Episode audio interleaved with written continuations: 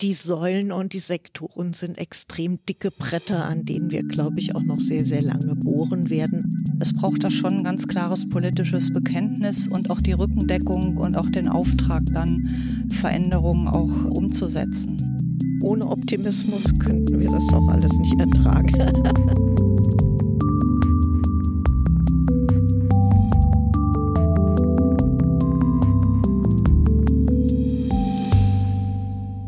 Herzlich willkommen zum Podcast Gesundheitsperspektiven. Wir sitzen hier bei der AOK Nordost über den Dächern von Berlin-Kreuzberg und mir gegenüber sitzen zwei Frauen, die das Gesundheitswesen ganz aktiv mitgestalten und die Fäden in der Hand halten. Das ist einmal Frau Ursula Nonnemacher, Ministerin für Soziales, Gesundheit, Integration und Verbraucherschutz des Landes Brandenburg – und Dr. Andrea Grebe, Vorsitzende der Geschäftsführung des Krankenhauskonzerns Vivantes. Mein Name ist Patricia Ex. Ich bin Geschäftsführerin des Bundesverbands Managed Care. Wir sind hier auf Einladung von Berliner Wirtschaftsgesprächen, die diesen Podcast Gesundheitsperspektiven ins Leben gerufen hat und jetzt hier schon für die zweite Folge und wollen uns heute mal ganz spezifisch um Krankenhäuser, kümmern, diskutieren, die Digitalisierung natürlich thematisieren, die in den Krankenhäusern schon seit vielen Jahren jetzt auch vorangetrieben wird, aber wo auch noch einiges zu tun ist, sowohl auf der Krankenhaus- als auch auf der politischen Ebene. Und eben aber auch diese ganze Frage, wie muss man eigentlich so einen Krankenhausmarkt planen, steuern, wo gehen Patienten eigentlich hin? Und dafür haben wir jetzt hier eine Stunde Zeit. Ich freue mich sehr, dass Sie beide da sind. Vielen Dank. Ja. Vielleicht darf ich mit Frau Dr. Grebe anfangen. Frau Grebe, wie stellen Sie sich ein Krankenhaus der Zukunft vor? Also Sie haben ja schon einen ganz wichtigen Punkt, Digitalisierung, digitale Infrastruktur genannt. Für mich ist das aber eigentlich im Gesamtkontext auch ein Schlagwort digitaler Transformation. Aber mir ist es auch immer ganz wichtig, Menschen machen erstmal ein Krankenhaus, die Pflegenden, Ärzte, diejenigen, die reinigen, Speiseversorgung, Verwaltungstätigkeiten machen. Und das ist schon mal immer so der Kernpunkt. Aber das Thema Digitalisierung ist wie auch in anderen Bereichen, haben wir das ja gerade in der jüngsten Zeit gesehen, ist, denke ich, überall. Ich kenne nur ganz, ganz wenige Krankenhäuser, wo man sagen kann, ja, da ist vielleicht wirklich kein Stück Papier mehr unterwegs.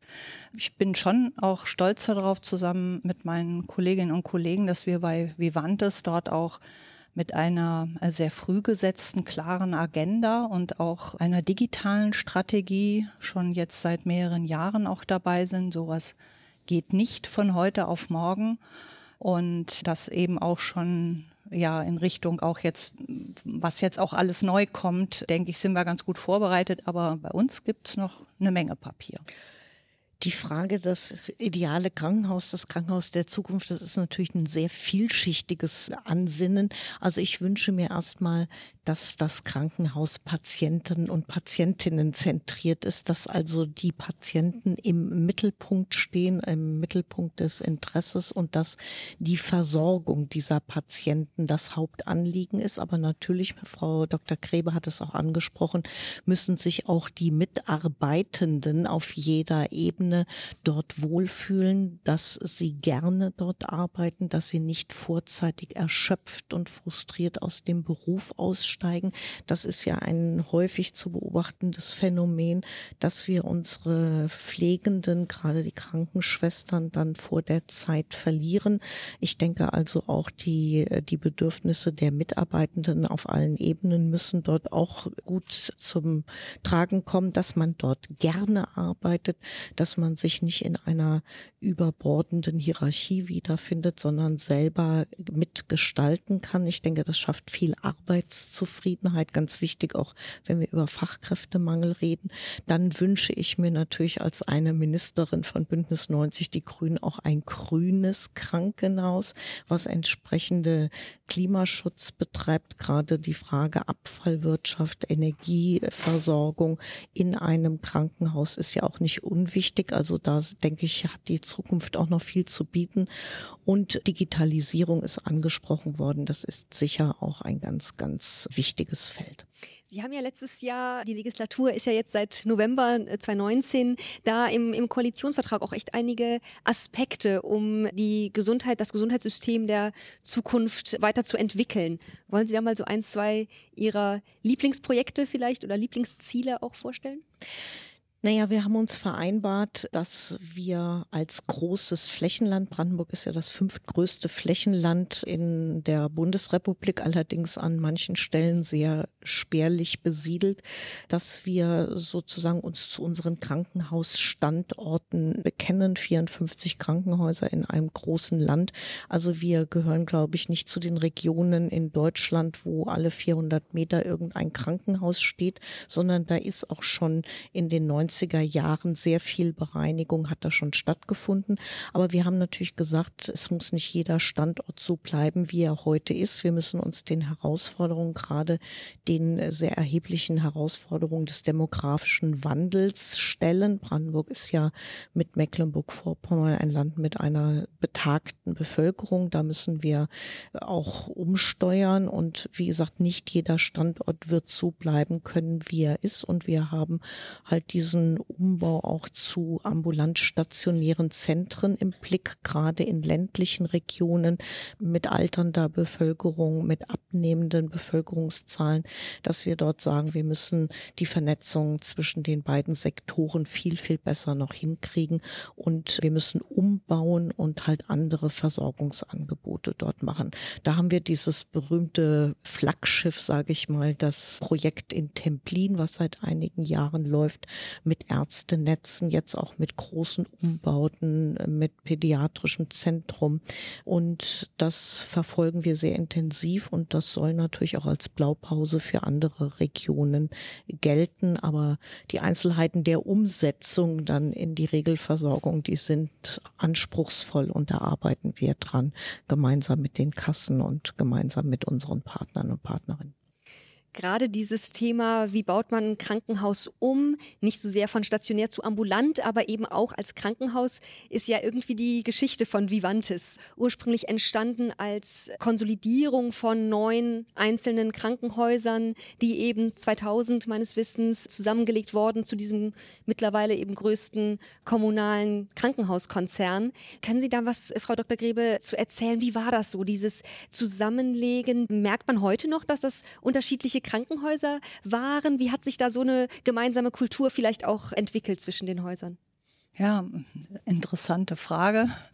Ich war dabei, als im Jahr 2001 zu Beginn dann auch der formale Akt vollzogen war. Also es war eine GmbH dann gegründet worden.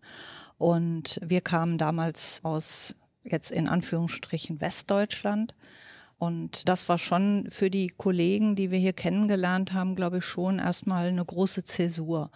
Und man darf ja nie vergessen, Anfang der 2000er Jahre, wir sitzen hier jetzt ja gerade auch bei einer sehr großen Krankenkasse, es gab erhebliche Probleme bei den Kostenträgern. Es gab erhebliche wirtschaftliche Probleme, teilweise bei den Kliniken, die ja vorher bezirklich verankert waren. Und häufig ist ja auch bei solchen Prozessen, das sind ja keine Liebesheiraten per se erstmal, sondern häufig entsteht auch Veränderung, ist auch meine Erfahrung über viele Jahre, auch durch einen gewissen Druck dann. Wenn es gar nicht mehr anders geht, dann bewegt man sich. Und das war eben auch sicherlich die Alternative zu einer Vollprivatisierung, also auch kapitalseitig äh, zu einem privaten Träger oder dass man einzelne Häuser rausgelöst hätte. Und das war damals, glaube ich, auch eine schwierige Entscheidung, auch für die verantwortlichen Politikerinnen. Aber die Entscheidung aus meiner Sicht war gut. Man hat gesagt, wir geben dem Unternehmen eine Chance. Und ich kann mich noch, deswegen hat es mir ja gefreut, dass die Veranstaltung hier stattfindet. AOK ist für uns ein großer Partner, ein wichtiger Partner, ein innovativer Partner. Weiß ich noch genau hier die Verhandlungen in den Räumen, die Budgetverhandlungen, die, glaube ich, die entscheidenden bis nachts um morgens um, glaube ich, bin um fünf Uhr hier raus mit den Kollegen und der Geschäftsführung der damaligen. Und das sind also natürlich immer so Dinge, die mich auch mit Vivantes ganz persönlich verbinden über die vielen Jahre. Und das waren teilweise die kleineren Häuser aus den einzelnen Bezirken, diejenigen, die wir im ehemaligen Ostteil von Berlin haben, Friedrichshain, Prenzlauer Berg, Kaulsdorf und dann die in den Westteilen von Berlin und jeder für sich. Also das war schon auch ein mehrjähriger Prozess. Und jetzt, wir sind im Jahr 20 nach dieser Gründung, denke ich schon, das kann man sagen, ist das schon eine Erfolgsgeschichte. Ich kenne das eigentlich sonst in Deutschland in der Form nicht. Andere Konstrukte in Großstädten, Hamburg ist bekannt, ist dann letztendlich dann doch voll privatisiert worden. Und ich denke, das ist hier auch ein gutes Beispiel, dass es auch anders gehen kann. Es muss aber immer wieder, nichts ist ein Selbstläufer. Wir haben immer wieder Diskussionen, Stillstand ist Rückschritt, das muss weiter verändert werden. Wir sind auch am Konsolidieren, am Umwidmen. Prenzlauer Berg haben wir jetzt Anfang des Jahres erst leergezogen. Wir haben dort das Klinikum in Friedrichshain, das Nachbarkrankenhaus als Maximalversorger erweitert, um die Kapazitäten aufzunehmen. Und wir haben dort an dem ehemaligen Standort MVZ-Strukturen erhalten. Ist ja auch ganz wichtig, auch für eine Bevölkerung, auch in einer Großstadt wie Berlin, sind aber dann doch, man lebt äh, lokal in den einzelnen Bereichen und ist eben die Frage, wo gehe ich denn hin und die Sorge und wie erreiche ich das? Und im Moment haben wir es wieder, kann ich auch sagen, wieder in Bereitschaft jetzt aufgrund von Corona. Wir hatten gerade die letzte Station rausgezogen und dann kam eben der März 2020 und wir haben sofort wieder das Haus jetzt soweit in, ich sag mal, Standby-Bereitschaft, mhm. dass wir auch sofort wieder belegen könnten, wenn die Situation infektiologisch sich verschlechtern würde. Wie viel politischen Druck braucht es denn eigentlich für Veränderungen? Wir haben gerade schon gehört, dass es eben manchmal auch sinnvoll ist, wenn man merkt, entweder aus ökonomischen Gründen oder eben aus politischen Entscheidungen, wir müssen jetzt was machen.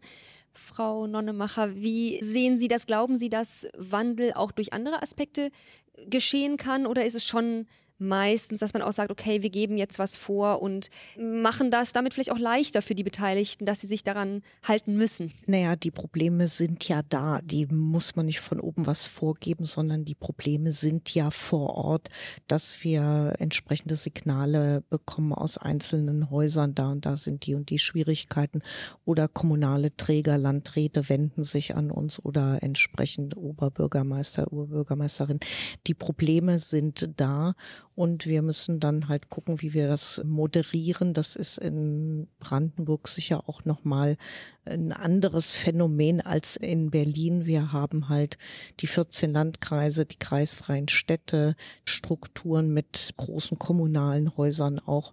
Und da muss man sich sehr oft zusammen an einen Tisch setzen und gemeinsam Lösungen suchen. Und da wird die Moderation unseres Hauses sehr geschätzt. Aber wir brauchen die Erkenntnis, dass sich an manchen Stellen was ändern muss, die ist schon da bei allen Beteiligten. Ich glaube, so aus, aus Sicht jetzt als Managerin, es braucht im kommunalen Bereich, für den ich ja jetzt über die ganzen Jahre nur sprechen kann, es braucht da schon ein ganz klares politisches Bekenntnis und auch die Rückendeckung und auch den Auftrag, dann Veränderungen auch umzusetzen. Also das ist ein ganz wichtiger Punkt, was die Ministerin gerade erwähnt hat. Ja. Sie haben ja jetzt gerade auch die Corona-Pandemie als Ministerin begleitet. Und denn ein Beispiel ist natürlich dieses Thema digitale Transformation, Digitalisierung, wo schon einiges passiert ist in Krankenhäusern, aber wir jetzt vielleicht auch gerade im Moment gemerkt haben, dass noch was passieren muss, dass bestimmte Versorgungsleistungen, aber eben auch die Koordination, die Steuerung von Informationen einfach besser wird, wenn mehr vernetzt ist. Frau Nonnemacher, haben Sie da irgendwas ganz Spezifisches in den Monaten jetzt seit Februar, März gesehen, wo Sie sagen, oh, das wollen Sie in den vielleicht kommenden zwölf Monaten angehen?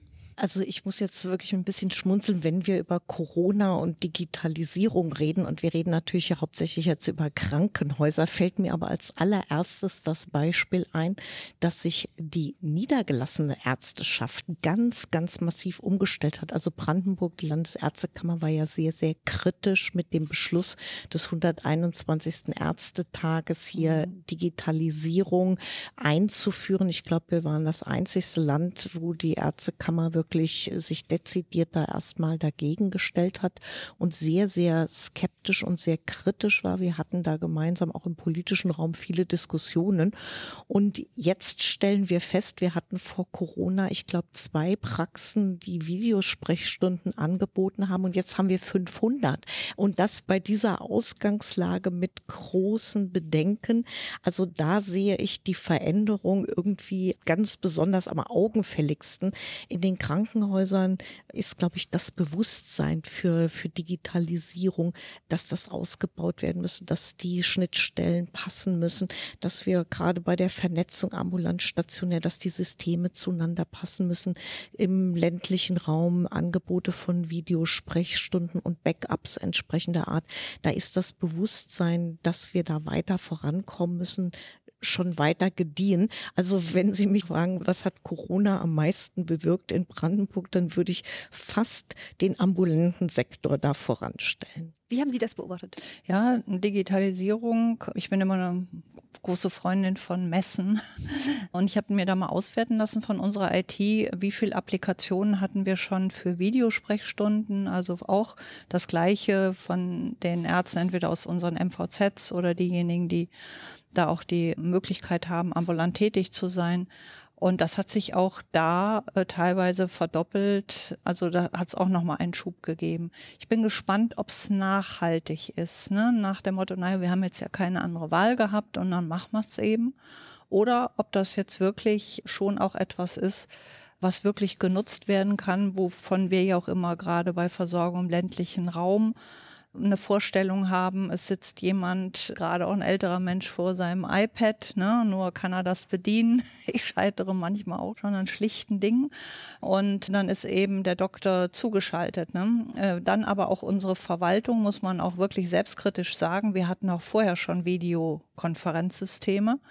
Einschließlich mir hat man die aber dann doch nicht so genutzt. Man konnte eher Präsenzsitzungen machen. Ne? Und das ist ja auch ganz schön, wenn man alle um sich hat. Also das ist sicherlich etwas, was bleiben wird. Ich finde es auch wichtig, dass man sich hin und wieder trifft. Das braucht das. Also, und ich glaube ich auch die anderen Menschen auch, das zu sehen. Aber vieles, wo ich wirklich eine Routine habe, wir sehen das jetzt bei unseren Krisensitzungen immer oder in der Pandemie, ähm, wo wir einfach sagen, ganz strukturiert durchgehen, wie sie ist mit Materialsituationen, Personalsituationen, wie sind die infektiologischen Daten. Und das geht wunderbar mit solchen Systemen. Und man muss nicht die Menschen, hat auch was dann mit Klima zu tun und auch noch mit Nachhaltigkeit quer durch Berlin schicken. Und die sind dann vielleicht äh, immer eine Stunde auf irgendeiner Straße im Stau. Also das glaube ich und davon bin ich überzeugt, das wird schon auch bleiben. Ne? Also das sehe ich auch. Also ich glaube nicht, dass das wieder zurückzudrehen ist. Das, was Sie sagen, Videokonferenzen oder andere Formen der Konferenzen, ohne dass man sich immer persönlich trifft, das, glaube ich, lässt sich gar nicht mehr zurückdrehen. Und das ist ja nichts, was nur den Gesundheitssektor erfasst, sondern allgemein, dass man sagt, man braucht nicht zweimal in der Woche irgendwie nach München mhm. zu fliegen, sondern es geht auch anders.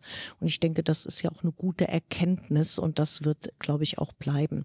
Und was jetzt den Digitalisierungsschub im Gesundheitswesen angeht, da glaube ich auch, dass der nicht wieder völlig sich zurückdrehen wird, sondern das war eine Initialzündung. Da hat Corona sozusagen den Schub geliefert. Und im Übrigen sind wir ja auch noch mittendrin. Also Sie sagen immer, Sie hatten mit der Pandemie viel zu tun. Wir schauen ja jetzt gerade im Moment sehr, sehr gespannt und sehr intensiv jeden Morgen auf unsere Zahlen. Ich sitze fast jeden Morgen in meinem interministeriellen Krisenstab und schaue mir das an. Wir sind in Brandenburg ja immer weniger betroffen, aber wir merken natürlich auch eine gewisse Tendenz und wir sehen jetzt die ähm, großen Probleme, die wir mit den Reiserückkehrenden, mit den Öffnungen von Schulen haben und müssen da sehr, sehr vorsichtig und sehr, sehr aufpassen. Also von daher, das Problem dauert an. Wir müssen noch längere Zeit mit Corona leben. Wir müssen das versuchen, gut zu gestalten und deshalb werden auch diese digitalen Angebote weiterhin nach nachgefragt werden. Und dann haben sie sich, glaube ich, so etabliert, dass sie auch bleiben werden. Also ich glaube, das ist nachhaltig. Aber wenn man den Bogen jetzt mal über Corona rausspannt oder was schon vor Corona ja unser Ansinnen war, einfach auch für die Bürgerinnen und Bürger einfach einen, einen größeren Mehrwert zu liefern. Zum Beispiel kann ich nicht verstehen als Bürgerin, ich bin ja auch Ärztin, dass ich meine Daten, die bei niedergelassenen Ärztinnen Ärzten gespeichert sind, Laborwerte, Röntgenbefunde, ja, dass ich die mir entweder jetzt mittlerweile vielleicht per E-Mail, ne, von wegen Datenschutz, wissen wir ja alle, zuschicken lassen muss oder ausdrucken, einscannen und ich mache da meinen privaten Ordner und also alles das, was jetzt mit der elektronischen Gesundheits- oder Patientenakte zu tun hat. Ne? Dann auch wieder, Frau Nonnenmacher hat es ja eingangs erwähnt, äh, Patientenzentriertheit. Was ist der Mehrwert? Was kann Digitalisierung als Mehrwert liefern? Weil das muss sich ja jeder fragen lassen. Ne? Und wir kennen alle unsere Apps auf den Smartphones. Welche nutzen wir am meisten? Es ist natürlich die, die intuitiv sind und nicht irgendwas Sperriges. Ne? Und deswegen bin ich ganz gespannt, wie das jetzt mit der Umsetzung geht ab dem 1. Januar nächsten Jahr mit oder ich schätze noch mit Corona leider. Aber es gehen ja viele Projekte einfach auch weiter und wo wir die Daten, das sind nicht abstrakte Daten für Forschung, ist ein anderes Thema, aber allein meine Daten, dass ich weiß, wie sind meine Laborwerte, dass ich darauf zugreifen kann, dass ich, wenn ich zu einem anderen Arzt, Ärztin gehe, sagen kann, hier, das sind die Befunde vom letzten Mal und nicht irgendwie alles mir mühsam zusammensuchen muss. Ne? Und ich glaube, das muss ein ganz wichtiger Punkt sein, dass da eben auch die, dass wir digitale Möglichkeiten haben. Ne? Ich, auch jetzt wieder Corona-Thema, man kommt ja nicht drum rum. Wer hat alles die Corona-App? Ne? Da war man ja selber, weil jeder sind 85 Millionen. Jetzt ziehen wir mal vielleicht diejenigen ab, die Babys und vielleicht ganz alte, die alte Menschen, die jetzt keins haben. Aber es sind ja schon mehrere Millionen hier in Deutschland ich glaube, die letzte Zahl, die ich gehört habe, 17, über 17 Millionen ja. Downloads von der Corona-App und wo man gesagt hat, okay, probieren wir mal aus, gucken da rein. Ne? Hatten dann auch dann auch die Möglichkeit, okay, aktualisiert denn mein Betriebssystem das auch? Ne? Also das muss ein Thema sein, dass wir Datensouveränität bekommen, also als Bürgerin, als Bürger, dass ich meine Daten habe. Es ist eigentlich kaum jemand zu erklären, dass wir alles Mögliche auf irgendeiner Scheckkarte drauf haben, aber auf der bisherigen Krankenkassenkarte ist noch nicht mal irgendwie, glaube ich, das Bild drauf. Also Datensouveränität finde ich ein sehr wichtiges und sehr schönes Stichwort, dass Sie das erwähnen. Aber wir müssen natürlich gucken, es gibt noch erhebliche Datenschutzprobleme. Also gerade unsere Landesdatenschutzbeauftragte hat jetzt dieser Tage wieder erhebliche Bedenken angemeldet, gerade bei der elektronischen Patientenakte, dass viele Datenschutzprobleme erst im Nachhinein angegangen werden. Und die Corona-App, ich freue mich auch, dass sie so viel Zuspruch gefunden hat, aber das kam auch erst, nachdem deutlich nochmal nachgebessert worden ist an der Applikation und doch Veränderungen vorgenommen worden sind. Ich denke, Datenschutz ist da wirklich ein Thema, auch für die Patienten und Patientinnen. Man muss sich darauf verlassen können, dass man zwar die Souveränität hat, aber dass die persönlichen Daten auch sicher sind. Also das muss Hand in Hand gehen. Und da haben wir natürlich auch noch viel zu tun. E-Akte und sonstige Applikationen, da hinkt der Datenschutz und die Sicherheit zum Teil auch noch ein bisschen hinterher bin ich aber auch ganz positiv. wir merken schon, das ist ganz lebhaft, weil ich erinnere mich noch an die Diskussion, als wir alle elektronisches Banking oder an Diskussionen selbst mit Bankchefinnen und Chefs, die gesagt haben, nee, selber habe ich es nicht drauf, propagiere es aber und mach Werbung. Ne? Und auch da muss ja Sicherheit sein oder ich meine, 100 Prozent Sicherheit gibt's nicht. Haben wir sicherlich auch jetzt in den Kliniken, wenn ich genügend kriminelle Energie, äh, kann ich auch eine Handakte oder die es vielleicht noch gibt, mitgehen lassen. Aber gerade natürlich bei den Systemen, wo ich einfach äh, so viel Daten aggregiert habe, muss da das Vertrauen da sein. Und da bin ich aber ganz zuversichtlich, dass wir da auch jetzt gerade mit auch Gematik und jetzt sag mal 2.0 dann doch wieder einen neuen Anlauf bekommen. Aber ich finde das Beispiel zu Banking natürlich sehr gut, weil man auch sagt, das sind auch sehr sensible Daten. Man will nicht, dass da Datenschutzprobleme oder auch Datensicherheitsprobleme existieren. Die Datenschutzgrundverordnung ist ja eine europäische Regelung. Und es gibt natürlich nun viele Länder, die Gesundheitssysteme haben, wo eben eine Akte etabliert ist. Datenschutz muss dabei natürlich eine wichtige Rolle spielen, aber jetzt anders als bei Banking kann man ja sogar wahrscheinlich in verschiedensten Bereichen auch Menschen schützen, eventuell Todesfälle oder Verzögerungen vermeiden von Krankheiten, indem eben zum richtigen Zeitpunkt die richtigen Informationen am richtigen Ort sind. Wie hängt das jetzt zusammen, wenn jetzt, es war ja gerade diese Woche, der Bundesdatenschutzbeauftragte eben auch sagte, äh, Krankenkassen, ihr müsst aufpassen, ob ihr entweder der Europäischen Datenschutzgrundverordnung äh, zuhört und, und die befolgt oder eben dem Gesetz, das euch verpflichtet, euren Versicherten äh, elektronische Patientenakte anzubieten. Kann man das erklären oder ist es nicht doch möglich, auch zum jetzigen Zeitpunkt zu sagen, wir können zumindest ein ansprechendes, angemessenes Maß an Sicherheit gewährleisten, um eben diesen Menschen eine bessere Versorgung zu bieten, damit die Daten eben an der richtigen Stelle sind? Ja, das ist eine schwierige Frage. Also ich würde mich wohler fühlen, wenn das äh, Hand in Hand geht und nicht sozusagen der Datenschutz dann mal später nachgeliefert wird. Nun haben wir wirklich Jahre, man möchte fast sagen Jahrzehnte um die elektronische Akte irgendwie diskutiert. Das hat ja einen immensen Vorlauf und Herr Schwan war da sehr rührig und ist jetzt natürlich auch Corona, alle sind mit Corona beschäftigt, aber also ich habe schon ein bisschen ungutes Gefühl, so nach dem Motto, jetzt fangt mal an und dann gucken wir mal, wie wir das mit dem Datenschutz irgendwie hinkriegen. Das ist für mich mm, doch ein erheblicher Wermutstropfen in der ganzen Angelegenheit, weil ich eigentlich finde, Datenschutz und Vertrauen muss Hand in Hand mit der Einführung und mit der Entwicklung gehen. Vielleicht können Sie uns mal ein paar Einblicke liefern, sodass wir Mäuschen spielen dürfen bei Ihnen, bei Vivantes. Wie hat denn die Digitalisierung da in den letzten Jahren so ausgesehen? Was waren da so die ausschlaggebenden Projekte vielleicht, die Sie angegangen sind, wo man sagen kann, hey, da hat sich einfach was äh, verändert? Vielleicht angefangen wirklich im Jahr 2001, neun Krankenhäuser, wenig überhaupt digitale Informationssysteme und wenn dann jeder sein eigenes. Und das war natürlich die Gunst auch der Stunde. Und dann kann auch Digitalisierung, ja, ich sag's mal, kann auch ein trojanisches Pferd sein. Man kann dann nämlich über die äh, gemeinsame digitale Infrastruktur auch, konnte man natürlich dann auch Prozesse harmonisieren oder auch so im Rahmen eines Prozesses, wo dann auch Vivantes ja aus den ehemals neun einzelnen Häusern entstanden ist.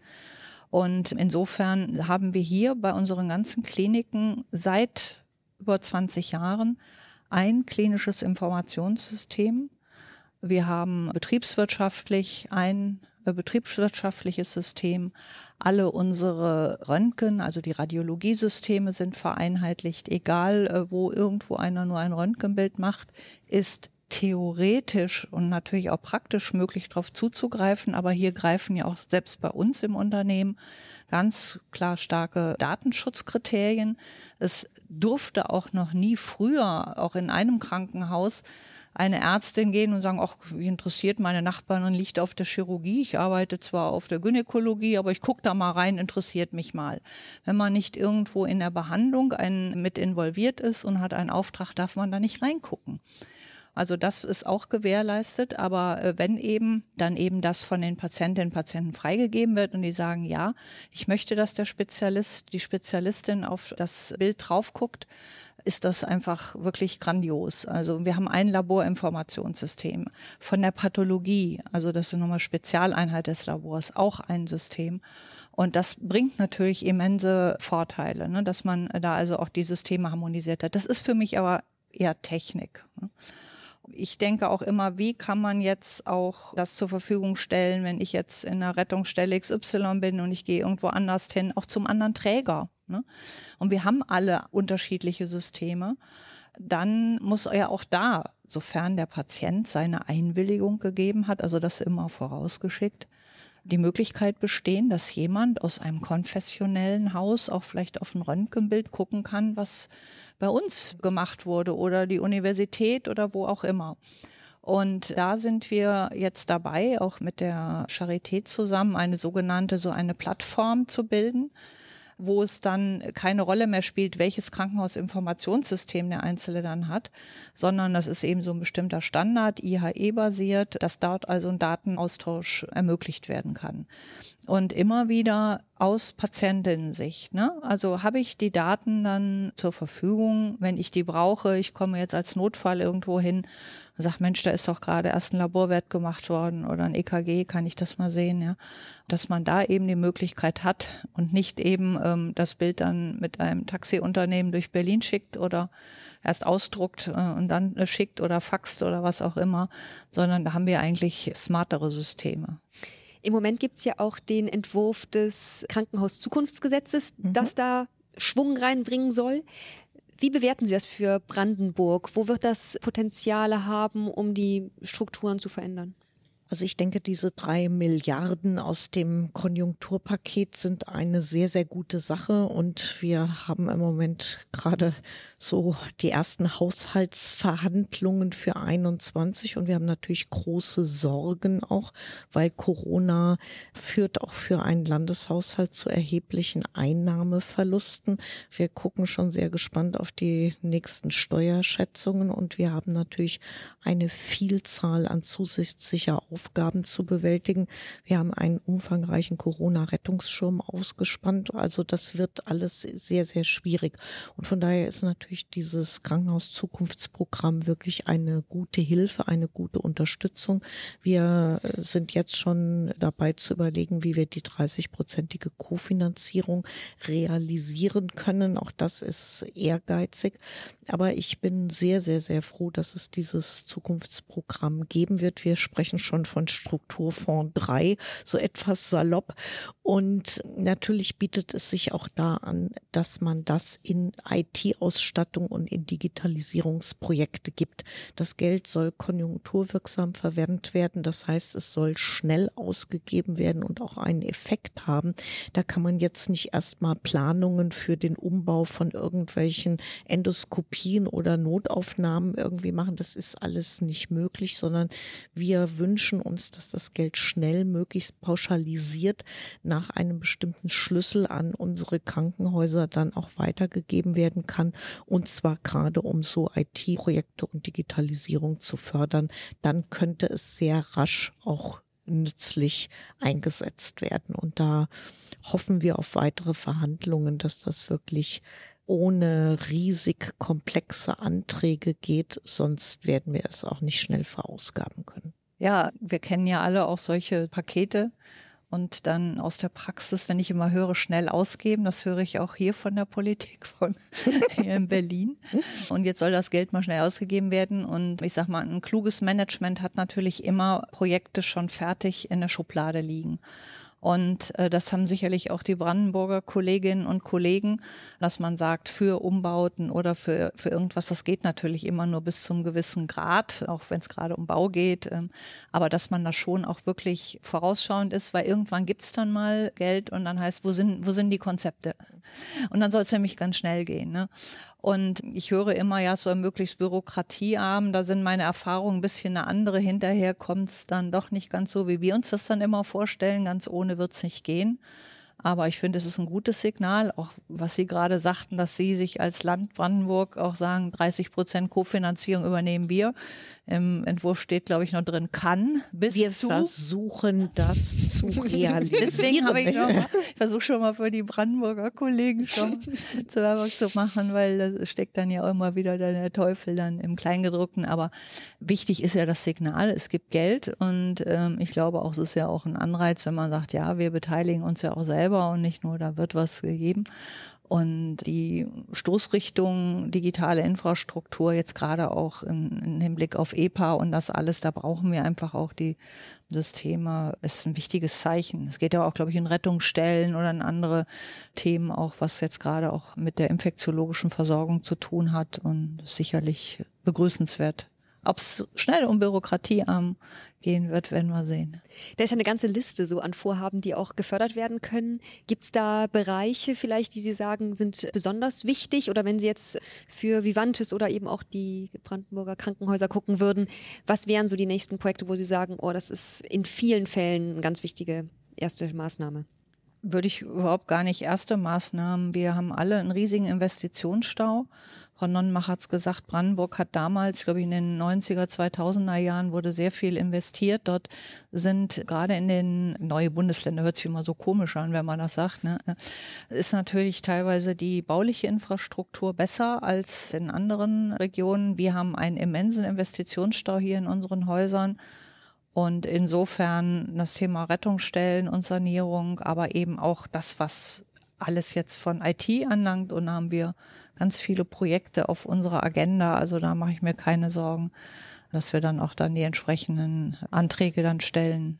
Also auf jeden Fall ist das sehr sinnvoll. Also dieses Krankenhauszukunftsprogramm ist eine gute Sache und wir begrüßen es auch sehr, dass der Strukturfonds 2 auch nochmal verlängert worden ist, jetzt bis 24, bis 2024.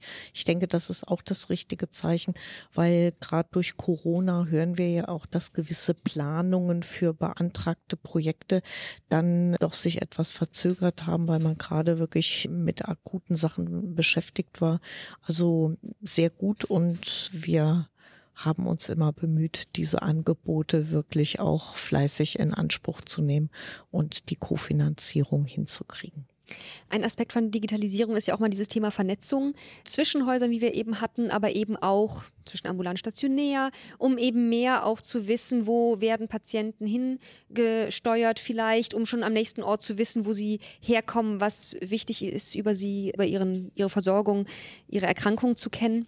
Jetzt ist ein, ein Spezifikum oder eine Besonderheit von Berlin und Brandenburg, dass es ja schon eine gemeinsame Krankenhausplanung gibt.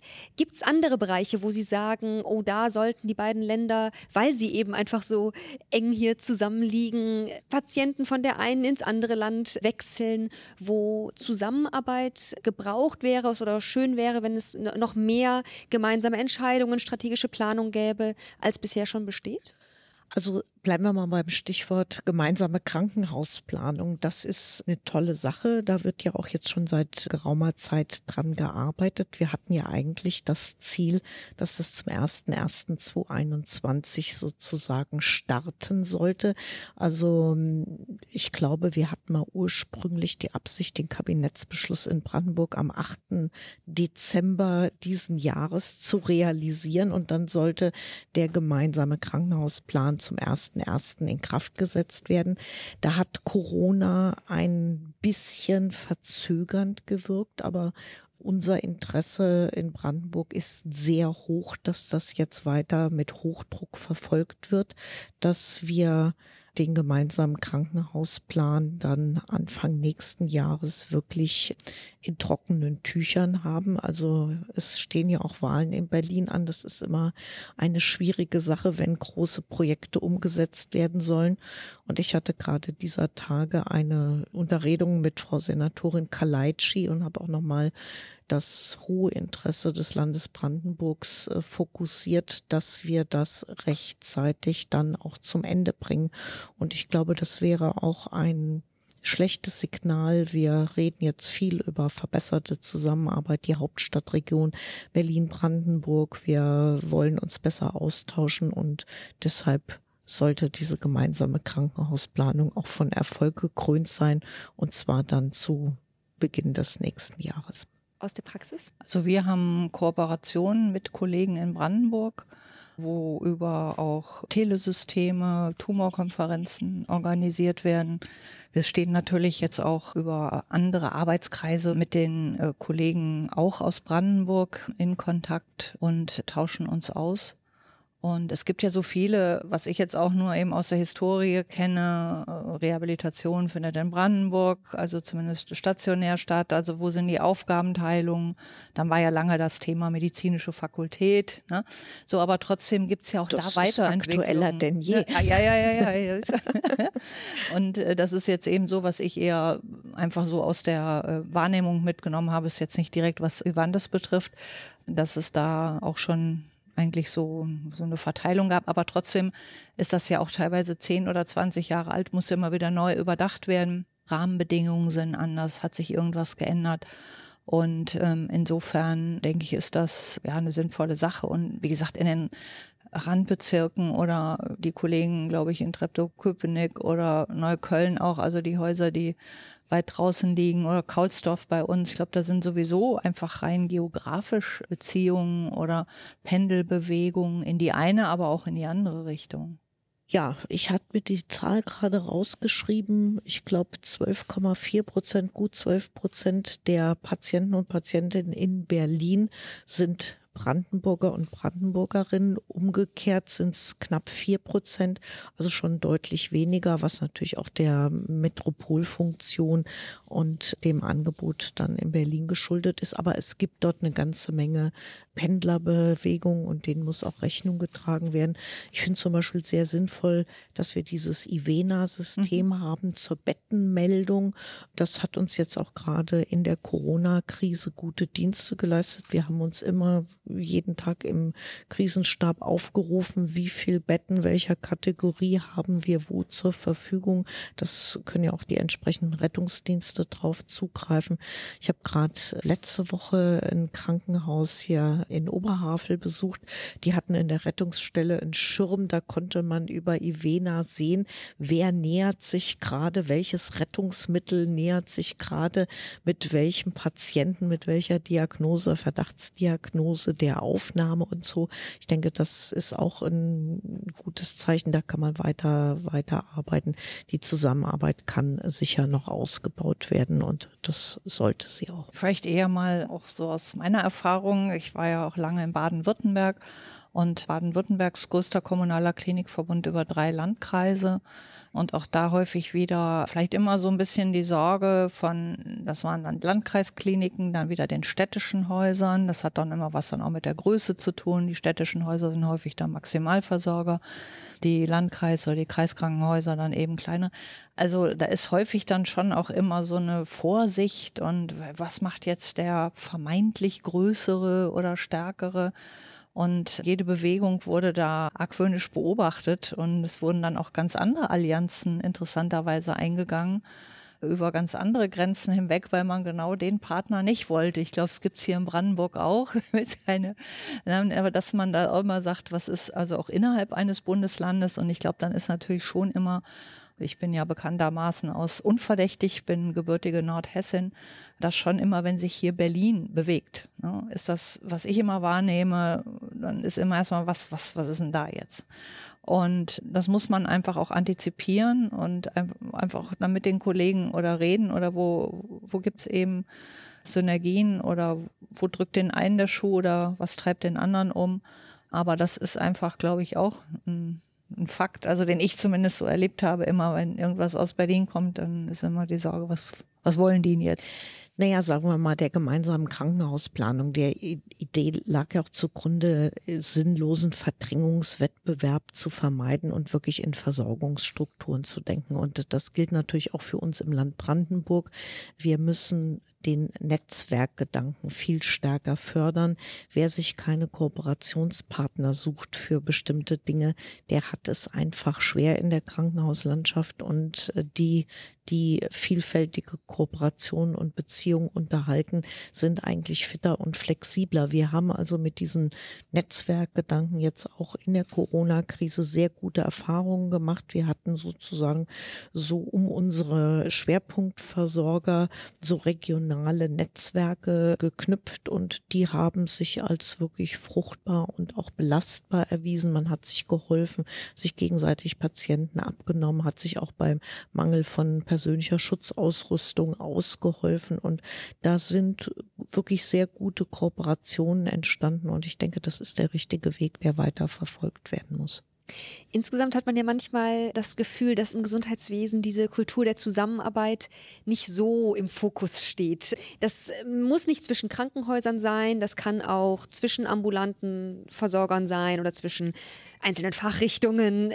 Würden Sie da erstmal zustimmen und ähm, wie kann man vielleicht auch so eine Kultur der Zusammenarbeit noch mehr verstärken? Gerade auch, wie Sie am Anfang, Frau Nonnemacher, unterstützt hatten oder, oder unterstrichen hatten, wie sehr auch für ein, damit eine digitale Transformation funktioniert, auch gerade dann diese Bereitschaft zur Zusammenarbeit vielleicht nur umso wichtiger wird und nicht durch technische Lösungen abgelöst wird. Also Sektoren und Säulen kenne ich immer noch. also die sind noch nicht ganz weg. Und der Klassiker eigentlich die ambulanten Strukturen, die niedergelassenen Ärzte und Ärzte und dann die Krankenhäuser. Alle Kolleginnen, die in den niedergelassenen Praxen arbeiten, waren mal in den Kliniken. Mhm. Und auch da wieder die Ebene zwischen den Kollegen, wenn die sich anrufen und sprechen, Veranstaltungen machen, ist das eine ganz vertrauensvolle Zusammenarbeit, auch aus meiner Wahrnehmung. Nicht jeder mit jedem, aber trotzdem sind da gute, sehr gute Netzwerke. Je höher man dann natürlich kommt, auch in der Hierarchie, desto mehr werden dann die Säulen aufgebaut. Und das ist häufig, wenn ich jetzt wieder Patientin oder Bürgerin sich einnehme, eigentlich nicht zu verstehen und dass da dann auch die Brüche sind. Und die gemeinsame Planung, es geht auch dann zum Schluss auch um das Monetäre, weil wirtschaftliche Dinge sind ein ganz starker Anreiz, etwas zu tun oder nicht zu tun. Und das muss man eben immer im Auge behalten, wenn man über Zusammenarbeit redet. Was will man jetzt auch als Ziel haben? Und da muss man immer schon so ein bisschen sich auch versuchen, in die Schuhe des anderen zu stellen oder auf den Stuhl des anderen. Um was geht's dem? Und wie könnte man da zusammenkommen. Aber die Versäulung und auch in großen Kliniken, je größer ein Haus wird, äh, unser größtes ist Neukölln, hat 1400 Betten mit dem Fachkrankenhaus dabei. Und allein schon durch diese Größe ist da eine gewisse Anonymität und wo jede Klinik, äh, wenn ich da auch manchmal rede, wo ich auch denke, die wissen gar nichts voneinander, aber dann sind die wirklich auch aufgrund der großen Strukturen so auch mit ihren eigenen Themen beschäftigt und wo man dann merkt, wenn man dann eine gemeinsame Veranstaltung macht, der Austausch. Und das ist jetzt leider durch Corona alles immer so ein bisschen wenig geworden. Das hat man immer auf Führungskräftekonferenzen gesehen, wo man dann doch zusammenspricht, auch innerhalb eines Hauses. Das weiß ich nicht, ob Frau Nonnenmacher gibt's da keine Säulen mehr. Ach, keine Sektoren. Die Säulen und die Sektoren sind extrem dicke Bretter, an denen wir, mhm. glaube ich, auch noch sehr, sehr lange bohren werden. Aber immerhin kleine Fortschritte sind zu verzeichnen und das Bewusstsein ist, glaube ich, auch offener geworden für diese Dinge. Und ich glaube, Corona hat ja auch dankenswerterweise das ganze Gesundheitssystem, aber auch die Rolle der Krankenhäuser in den Fokus gerückt. Und das ist gut. Sonst war ja immer so, ich habe das im politischen Raum so beobachtet, um Gottes Willen, mach bloß nicht Gesundheitspolitik, da blickt sowieso eh keiner mehr durch. Ganz unbeliebtes Thema in der Politik, wenn du was werden willst, dann muss man sich woanders engagieren, das ist prestigeträchtiger. Dann die Selbstverwaltung und äh, die Bundesgesetzgebung und die Länder können sowieso nichts machen und das ist alles kommunalisiert und die Trägervielfalt. Also ein sehr schwieriges Gebiet. Ich finde, durch Corona hat das Gesundheitswesen insgesamt, es steht im Fokus, man weiß, was man daran hat, man hat auch die Rolle der Krankenhäuser wieder anders schätzen gelernt, aber man sieht natürlich auch die Rufe nach Veränderung. Also eine so starke Kritik zum Beispiel am DRG-System habe ich lange nicht gehört. Es gibt jetzt Leute, die sagen wirklich weg damit oder so die, der Impuls, es muss zumindest weiterentwickelt werden ist doch schon im Moment ziemlich ausgeprägt. Wir reden auch wieder mehr über Vorhaltekosten, dass ein Abrechnungssystem, was uns dazu bringt, dass alle, die Kinderheilkunde oder Geburtshilfe anbieten, bankrott gehen müssen. Das kann auch nicht mit einem Versorgungsauftrag und einem Versorgungsgedanken irgendwie einhergehen. Also ich finde, da ist durch Corona auch eine ganze Menge nochmal aufgebrochen und in Bewegung gekommen. Und ich bin jetzt mal ganz gespannt, wie sich das zum Beispiel jetzt auch nächstes Jahr im Bundestagswahlkampf auswirken wird. Ich denke, da wird auch der Blick auf das Gesundheitswesen ein intensiverer sein, als das bisher der Fall war. Ist definitiv interessanter geworden, ja, glaube ich auch. Gerade Sie als äh, Politikerin, ich hohe Chance äh, zu scheitern im Gesundheit, diese ganzen Gesundheitsbereiche. Ne? Es ist, ist wirklich vermintes Gebiet. Ne? Also aber nochmal darauf zu kommen, was Frau Nonnenmacher gesagt hatte. Ich bin eine bekennende DRG-Befürworterin, Komma. Ist ja die Frage, wie wird es eingesetzt? Wird es budgetiert oder wir Deutschen haben ja damals äh, 2003, als es eingeführt war, ich war dabei, man mit Kollegen zusammen in Australien, wir waren in den USA, welches System wird es? Und kein Land hat eigentlich das DRG-System dann letztendlich in den Budgetverhandlungen so eingesetzt, wie wir es gemacht haben. Und ich weiß noch sehr genau, wie es vor der DRG-Zeit war. Und deswegen macht mich das immer ganz leidenschaftlich. Wenn irgendjemand meint, dass früher alles besser war und wir müssen wieder zurück, kann ich auch sagen, als Managerin, genial, braucht's mich dann aber nicht mehr Selbstkostendeckung. Die Kostenträger brauchen nur noch bezahlen und dann sagen wir, soll einfach kommen.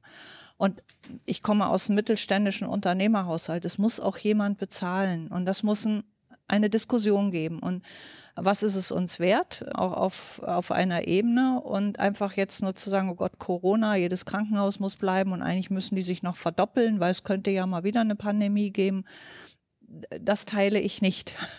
Es ist sicherlich ein ganz, ganz schwieriger Prozess und das kann man auch jetzt nicht über einen Kamm scheren und einfach nur Großstädte vergleichen oder Flächenländer. Aber die, diese Diskussion braucht man. Was wollen wir denn? Was sind sinnvolle Strukturen? Wo brauche ich für die Bevölkerung auch die Sicherheit, wo ich hingehen kann, dass ich medizinisch versorgt werde? Gerade für ältere Personen, aber auch wenn ich sage, ich will junge Familien ansiedeln, brauchen die auch ein gutes System und dann eben auch über digitale Infrastruktur. Aber jetzt zu sagen, das DRG-System war schuld und das muss jetzt weg, also da bin ich eine leidenschaftliche Verfechterin. Früher wussten wir gar nicht, so lange einfach die Patienten 21 Tage nach dem Herzinfarkt im Bett, weil ein belegtes Bett war, ein bezahltes Bett. Das und, stimmt.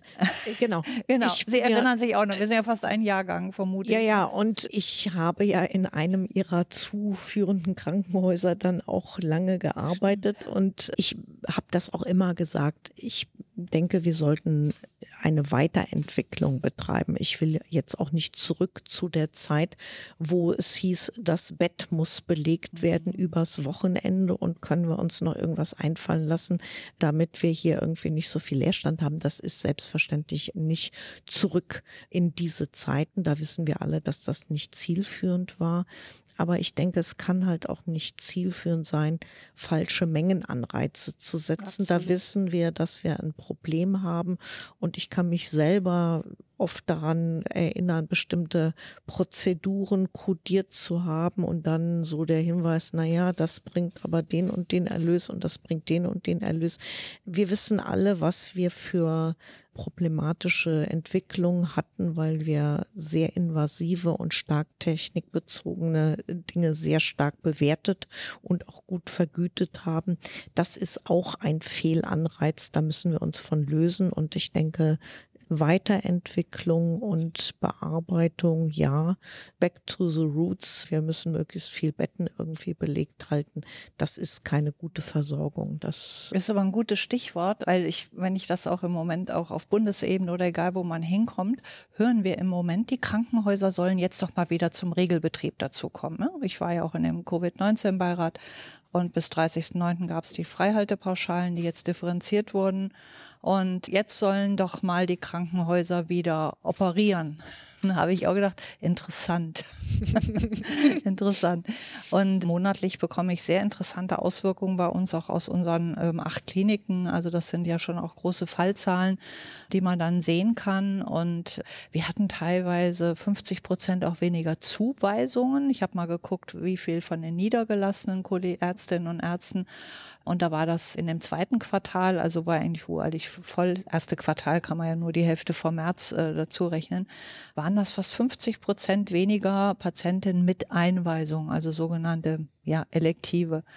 Und auch da wird wahrscheinlich dann die Wahrheit in der Mitte liegen. Die Bevölkerung hatte vielleicht auch Sorge, auch in eine Arztpraxis überhaupt zu gehen, ist lieber zu Hause geblieben, war ja auch so gewünscht, bleibt stay at home ich bin auch gespannt, wie es dann weitergeht, wie es sich einpendelt. Und äh, wir haben über lange Zeit sogar in den Rettungsstellen massiv weniger gehabt. Das ist auch wieder, waren die damals überfrequentiert oder mhm. was ist jetzt passiert? Was mich ganz äh, ja, teilweise auch bedrückt hat, war in den Kinderrettungsstellen bis zu 40 Prozent weniger Fälle.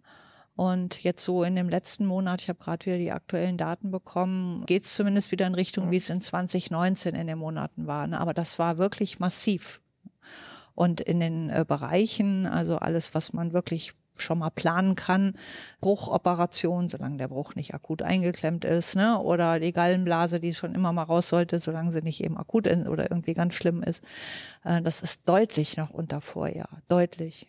Und jetzt äh, höre ich immer, selbst alle so, operiert mal wieder. Ich sage, naja, ihr habt es doch immer gesagt, wir sollen noch nicht so viel operieren. Aber wird die Zahl der Patienten wieder auf das gleiche Niveau von vorher zurückgehen? Oder haben wir schon auch gesehen, dass es vielleicht einen kleinen Anteil an Patienten gab, die vielleicht nicht hätten versorgt werden müssen, aber eben durch unser System bisher prä-Corona eben ganz normal ins Krankenhaus gegangen sind und dort dann eben auch behandelt wurden? Das wäre jetzt, als hätte ich eine Glaskugel. Wir sind noch mitten, mhm. Sie haben es auch gesagt, wir sind noch mitten in, dem, in der Pandemie drin. Das muss man jetzt abwarten, wie sich das wirklich auch mittelfristig auswirkt, auch auf die gesundheitlichen, wirklich vielleicht auch Spätschäden, diejenigen, die eben nicht zur Vorsorge gegangen sind, gesagt haben, komm, der Knoten in der Brust oder ich fühle mich mhm. nicht so, was da eben auch an äh, Spätfolgen noch da sein werden. Und da gibt's ja viel auch, die sich damit beschäftigen, auf von universitärer Ebene, Gesundheitsökonomen, die das auch jetzt schon äh, mit Daten auch vom INEC analysieren und äh, gibt ja die bekannte Publikation dann auch. Aber das ist noch im Moment zu früh. Wenn, ich, genau. wenn Sie jetzt sagen würden, was, was meinen Sie? Also ich könnte mir schon durchaus schätzen, dass wir zumindest weiterhin erstmal noch zehn Prozent unter dem bleiben. Also nicht ganz mehr so massiv. Wir können im Moment auch gar nicht so hochfahren wegen die von der, der Vorgaben von Robert Koch Institut äh, wegen Abstandsregelungen. Wir haben teilweise noch drei oder sogar vier Bettzimmer. Ne? Aber ich glaube schon, dass es etwas weniger werden wird oder Ambulantisierung, das wurde nochmal mobilisiert. Also ich denke, die Folgen können wir noch gar nicht richtig bewerten. Also da ist ein guter Teil auch drin, wo man sich Sorgen machen muss, dass Menschen, die hätten kommen müssen oder sollen, aus Angst vor Infektionen dann nicht gekommen sind und dass Krankheiten, die wesentlich gravierender dann waren, nicht behandelt worden sind oder auch bestimmte Dinge verzögert, verschleppt oder, oder dekompensiert sind. Ich glaube, das ist auch noch nicht aufgearbeitet. Da werden wir noch eine Weile Zeit brauchen brauchen.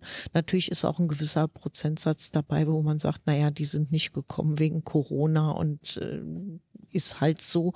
Also ich bin gespannt, was die Daten dann sagen. Aber wir kriegen ja auch viele Signale, zum Beispiel was auch jetzt häusliche Gewalt oder Vernachlässigung von Kindern angeht, dass das jetzt erst so nach und nach ans Tageslicht kommt, weil im Lockdown hat sich auch niemand gemeldet, da hat keiner gucken können und wir merken, dass das mit einer gewissen Verzögerung jetzt halt ganz schön anlandet und doch auch zum Teil erschreckend ist.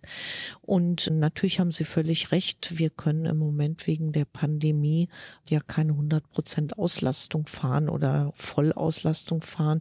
Es muss getestet werden, es müssen Infektionswege beachtet werden. Es können Zimmer nur äh, partiell belegt werden, bis man Ergebnisse hat. Man möchte nicht die Fehler, dass sich Leute Wege kreuzen zwischen Infizierten oder nicht Infizierten oder Verdachtsfällen. Da ähm, muss weiterhin drauf geachtet werden und da haben die Krankenhäuser eine ganze Menge zu tun, auch eine ganze Menge Aufwendungen und die können halt dann auch nicht so hochfahren, wie das vor Corona der Fall war. Und ich denke, das wird uns auch eine Weile noch weiter begleiten. Da beneidet sie wahrscheinlich auch keiner. Sie beide, die Entscheidung, die sie treffen mussten, immer wieder ad hoc anzupassen, jetzt in den letzten Monaten, aber auch in den kommenden. Ich will zum Abschluss eine kurze, schnelle Runde mit Ihnen machen. Das sind drei Fragen. Die erste ist ein bisschen persönlich, aber danach wird es wieder Gesundheitswesen. Die erste Frage, vielleicht fangen wir mit Ihnen an, ist Theater, Kino oder Netflix? Kino. Kino, eindeutig. Perfekt, da haben wir schon mal eine Einigung. Ist übrigens nicht wichtig, ob Sie sich da widersprechen oder nicht. In welchem Jahr glauben Sie oder schätzen Sie, kann zwischen allen Krankenhäusern in Deutschland ein Befund digital verschickt werden? Zwischen allen? Mhm. Also technisch zumindest möglich. 25. Was meinen Sie unter digital? Also E-Mail genau, jetzt als PDF? Dann kommt der Datenschutz da aber das zum Problem. Ja. Die Faxe sind ja auch digital. Ich glaube, das hat auch was mit dieser Zertifizierung, was ist vom Datenschutz. Ne? Ich glaube, das meinte sie ja nicht. Ja, für mich wäre das ja dann letztendlich diese elektronische Gesundheits- oder Patientenakte. Ne? Also ich denke auch schon noch, dass wir da noch vier, fünf Jahre brauchen ich finde es trotzdem einigermaßen optimistisch. Finde ich, find ich okay. Ja. Ohne Optimismus könnten wir das auch alles nicht ertragen. Die nächste zusammen, genau, Gemeinsamkeit zwischen Ihnen beiden, glaube ich auch. Wenn Sie persönlich genau einen Aspekt im Gesundheitswesen ändern könnten, was wäre das? Einen einzigen. Muss nicht realistisch sein. Also das, was mir im Moment sofort einfällt, Tarifverträge, ordentliche Bezahlung in der Pflege. Keine Sektoren. Das sind doch zwei Ziele für die nächsten 20 Jahre. Da wird uns nicht langweilig werden. Ganz herzlichen Dank für dieses Gespräch. Man hat, glaube ich, richtig gehört, wie Sie beide sich auch ähnliche Perspektiven haben, auch viele Ideen haben, wie das Gesundheitswesen vorangebracht werden kann und eben wie Sie es auch in den letzten Monaten und Jahren durchgeführt haben. Deswegen ganz, ganz herzlichen Dank dafür und erstmal noch einen schönen Nachmittag. Und danke für die angenehme Gesprächsführung. Ja, ich schließe mich an. Vielen Dank.